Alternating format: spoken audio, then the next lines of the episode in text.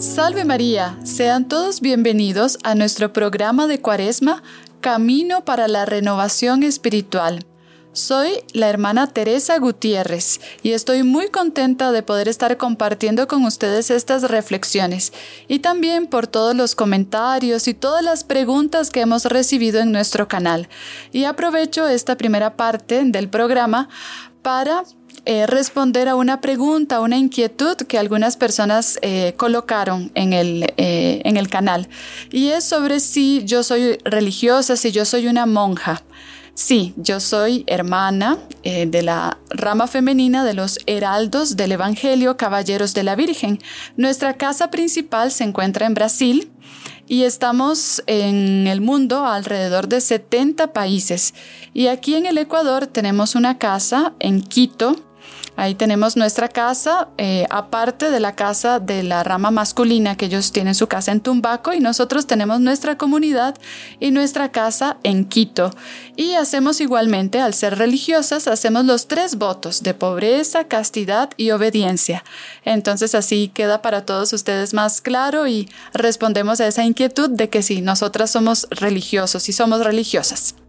Espero que todos hayan tenido un muy bendecido inicio de cuaresma y que estos programas, estas reflexiones que juntos estamos haciendo, sirvan de instrumentos en las manos de Dios y de Nuestra Señora para nuestro crecimiento espiritual. Y ahora, antes de comenzar propiamente con la reflexión del día de hoy, vamos a rezar una Ave María para encomendarnos a la Santísima Virgen. Aquí tenemos el cuadro de Nuestra Señora de Guadalupe.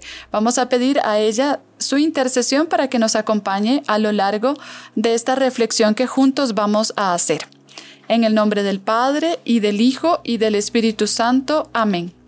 Dios te salve María, llena eres de gracia, el Señor es contigo, bendita tú eres entre todas las mujeres, y bendito es el fruto de tu vientre Jesús. Santa María, Madre de Dios, ruega por nosotros los pecadores, ahora y en la hora de nuestra muerte. Amén. Nuestra Señora de Guadalupe, ruega por nosotros. En el nombre del Padre, del Hijo y del Espíritu Santo. Amén. La reflexión que vamos a hacer en el día de hoy es sobre una arma. Sí, escucharon bien, una arma espiritual que tenemos nosotros los católicos a nuestra disposición, especialmente en esta época que estamos viviendo, que es la época de Cuaresma, pero que lamentablemente no siempre sabemos hacer o utilizar de la mejor manera para nuestro avance espiritual, y se trata de el ayuno. Pero es importante tener en mente y tener claro qué es el ayuno, cómo y cuándo se deben realizar y cuáles son las disposiciones de alma, las mejores disposiciones de alma que yo debo tener para sacar el mayor provecho. El ayuno, en pocas palabras, es comer menos, disminuir lo que nosotros comemos. Práctica muy diferente de la abstinencia, que como la propia palabra lo dice es abstenerse, privarse de comer algunos alimentos sin necesariamente disminuir la cantidad de los demás alimentos. Por ejemplo, una persona puede abstenerse de comer carne y no necesariamente ayunar. Pero estas dos prácticas, estas, eh, estas dos mortificaciones, el ayuno y la abstinencia, son dos formas que nosotros tenemos también de hacer penitencia. Y la iglesia establece días específicos para esta práctica del ayuno y la abstinencia, que es el miércoles de ceniza, o sea, el miércoles de la semana pasada, y el viernes santo para el ayuno y la abstinencia. Y todos los viernes de cuaresma nos debemos abstener de comer carnes rojas y carnes de aves. ¿Y cómo se debe hacer el ayuno? Ya no me voy a detener mucho en esta parte porque en otros programas eh, ya se ha comentado sobre esto, pero es importante también recordar un poco. En el caso del miércoles de ceniza y el viernes santo, como ya dije, nos debemos abstener de comer carnes rojas y carnes de aves. Y el ayuno consta en hacer solamente una, una comida normal, y las otras dos, la de la mañana y la de la noche, deben ser comidas muy ligeras, tanto que no puedan ser consideradas como una comida normal. Normalmente uno come la mitad en esos dos momentos, en la mañana y en la noche, come la mitad de lo que come normalmente. Y la iglesia prescribe que para la abstinencia es a partir de los 14 años y para el ayuno después de los 59 años, salvo caso de enfermedad, claro. Pero alguien podrá preguntar, ¿y qué pasa si yo tengo menos de 14 años o tengo más de 60 años? ¿Yo puedo ayunar? Claro que sí, lo puede hacer, no hay ningún problema. Si la persona siente que tiene las fuerzas necesarias y tiene ese deseo de hacerlo, lo puede hacer solamente que la iglesia no, se lo va a pedir como algo, em, no se lo va a exigir para realizar, sino que obviamente eso va a ser, Dios va a ver aquello con ojos de mucha benevolencia. Es importante tener claro que para que el ayuno sea un acto de virtud, debe tener un objetivo sobrenatural, una finalidad sobrenatural, no por ejemplo bajar de peso, eso no sería una eso no sería una finalidad sobrenatural.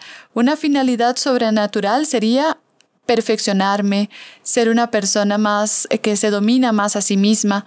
Y realmente el ayuno tiene sobre todo tres finalidades sobrenaturales. La primera precisamente es esa, que aprendemos a dominarnos a nosotros mismos, que nuestra alma domine nuestro cuerpo y no nuestro cuerpo nuestra alma.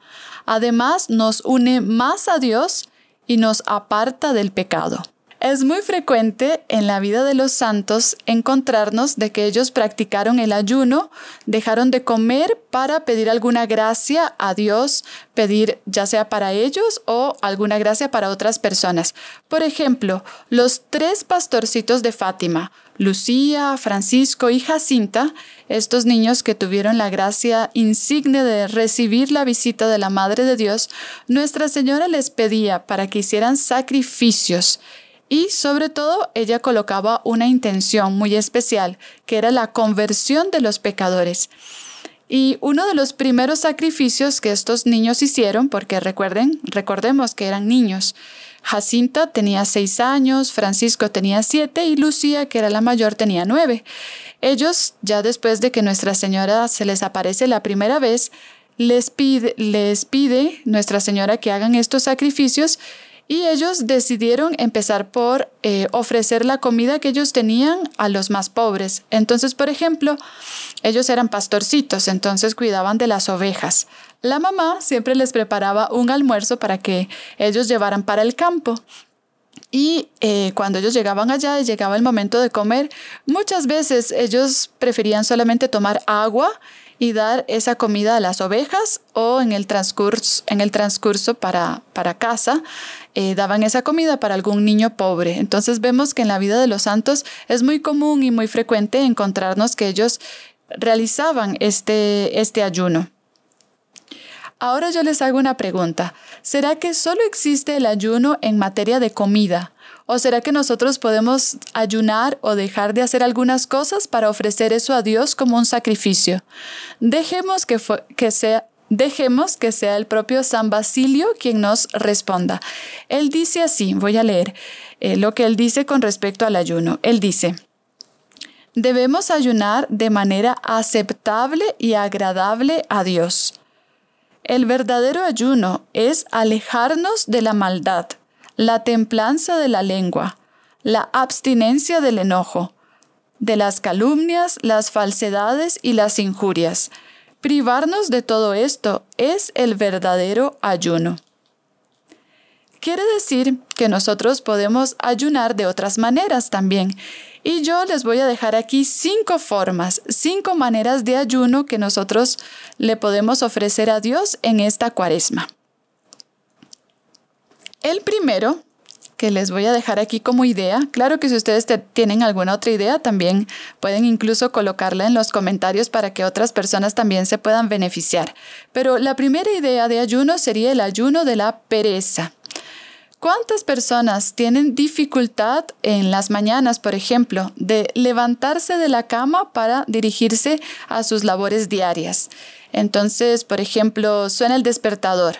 La persona va, coge el despertador, lo apaga o aprieta justo aquel botón que va a hacer que suene de aquí a cinco minutos. ¿No será que en esta cuaresma nosotros podemos ofrecerle a Dios empezar nuestro día con verdadera energía. Entonces, si tenemos esa dificultad, así que suena el despertador o así que llegan a despertarme para iniciar el día, empezar el día con energía, con entusiasmo, con entusiasmo. Si tengo mucha dificultad, entonces abrimos las ventanas y ya lo ofrecemos ese ayuno de la pereza a Dios. Hay otras personas que tal vez tienen pereza en su relacionamiento con Dios. O no rezan o rezan poco. Esa es otra forma que nosotros le podemos eh, ofrecer a Dios en esta cuaresma. Rezar más o empezar a rezar, para de esa manera estar más en unión con Dios en nuestro día a día. El segundo ayuno que les dejo acá como idea es el ayuno de la impaciencia. ¿Cuántos de nosotros en nuestro día a día actuamos de forma impulsiva? Nos dejamos llevar por los impulsos y muchas veces tratamos mal a las demás personas. Entonces, por ejemplo, salimos de nuestra casa para dirigirnos al trabajo, a la universidad, a la escuela, etc. Y de repente vamos en el carro y es muy común en las mañanas encontrarse con un tráfico de aquellos. Y en ese momento fácilmente perdemos la paciencia o peor aún, decimos malas palabras, en el convivio del hogar, en la convivencia del hogar. ¿Cuántas veces también tratamos con impaciencia a los más cercanos que nos rodean? ¿No será que en esta cuaresma yo le puedo ofrecer a Dios tratar a las personas con más caridad, tratar a las personas con más afecto? Ese sería un buen ayuno que nosotros podríamos proponernos para esta cuaresma. Tercero, el ayuno del celular y de las redes sociales. ¿Cuántas veces escuchamos a las personas que dicen, es que yo no tengo tiempo, no tengo tiempo de rezar, no me da tiempo de ir a misa, desearía tanto, pero no me da tiempo de ir a misa, no tengo tiempo para estar con mi familia? Pero preguntémonos, ¿cuánto tiempo nosotros perdemos utilizando esos aparatos electrónicos?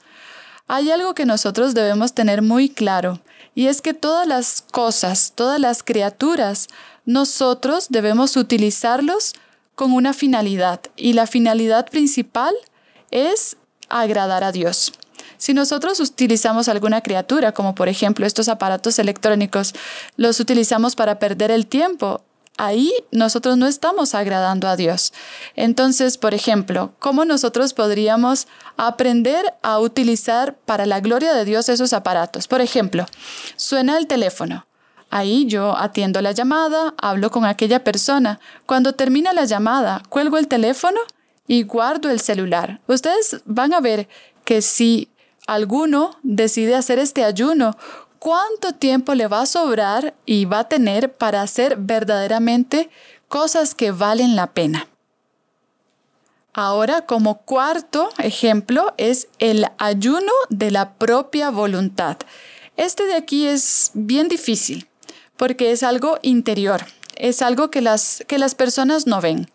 Por ejemplo, imaginémonos que estamos delante de dos situaciones Dos situaciones donde ninguna de las dos es una situación pecaminosa o que me va a llevar al pecado. Por ejemplo, eh, alguno de ustedes tiene que presentar una prueba, presentar un examen y llegan unas visitas a la casa. Esa persona sabe que su responsabilidad y su deber es prepararse para aquel examen, pero también se puede quedar conversando con aquellas personas. ¿Cómo yo puedo dominarme a mí mismo? ¿Cómo me puedo dominar? En ese momento debo pensar qué es más importante. Claro que no existe nada malo de conversar con las amistades, siempre y cuando estas amistades también me lleven a la práctica del bien. Pero delante de esas dos situaciones, ¿cuántas veces nosotros escogemos aquella que es más fácil, aquella que va de acuerdo a mi propio capricho, aquella que no me va a hacer sufrir. Y muchas veces, en este ejemplo que estoy dando, preferimos la segunda opción, quedarnos conversando. Y de esa manera, nosotros también no estamos dominándonos a nosotros mismos. Otra forma que nos puede ayudar para practicar el dominio de nosotros mismos es hacer favores a todas las personas que me pidan, aprovechar este tiempo para estar siempre disponible para que las personas me puedan pedir favores. Y también otra forma podría ser hacer la voluntad de los otros. Claro, siempre y cuando aquello que me pidan no sea pecado. Pero si yo empiezo a hacer más la voluntad de los otros que la propia voluntad, ahí yo estaré ayunando de mi propia voluntad. Quinta y última idea de ayuno que les voy a dejar acá. Ayuno de las palabras innecesarias. ¿Cuántos de nosotros hablamos en el día muchísimo? Y si nos ponemos a ver cuántas palabras, cuántas frases son innecesarias. Un tipo de ayuno que podríamos hacer sería eso, no hablar innecesariamente, porque así como dice San Francisco, callar las palabras inútiles es prudencia. Así que nosotros podemos aprender a tener la templanza de la lengua y no hablar demasiado. Ese sería un buen propósito. Y ahora el reto de la semana. ¿Qué les parece si como propósito para esta semana nosotros practicamos al menos alguno de los cinco ayunos de los que acabamos de conversar? Ya sea el del ayuno del celular y de las redes sociales, el ayuno de la impaciencia, el ayuno de las palabras innecesarias, el ayuno del dominio de sí mismo o el ayuno de la pereza. Y desde ya nos vamos a encomendar a la Santísima Virgen para que ella nos conceda la fortaleza para poder practicar este propósito como para poder practicar este propósito con verdadero espíritu de oración. Les prometo rezar especialmente por cada uno de ustedes para que juntos alcancemos esta meta que tenemos para esta cuaresma, que es purificar nuestras almas y estar unidos cada vez más a Dios. Si quieren dejar alguna pregunta o algún comentario, lo pueden hacer, que poco a poco iremos respondiendo a sus preguntas. Que la Santísima Virgen les bendiga y ahora para pedir a Dios nuestro Señor su ayuda y a la Santísima Virgen su protección, vamos a rezar una Vamos a rezar una salve para terminar nuestra reflexión del día de hoy. En el nombre del Padre, y del Hijo, y del Espíritu Santo. Amén. Dios te salve, Reina y Madre, Madre de misericordia, vida, dulzura y esperanza nuestra. Dios te salve, a ti clamamos los desterrados hijos de Eva, a ti suspiramos gimiendo y llorando en este valle de lágrimas. Ea pues, Señora abogada nuestra, vuelve a nosotros esos tus ojos misericordiosos, y después de este destierro, muéstranos a Jesús, fruto bendito de tu vientre. Oh clemente, oh piadosa, Oh dulce siempre Virgen María, ruega por nosotros, Santa Madre de Dios, para que seamos dignos de alcanzar las promesas y gracias de nuestro Señor Jesucristo. En el nombre del Padre, del Hijo y del Espíritu Santo. Amén. Salve María y hasta la próxima semana.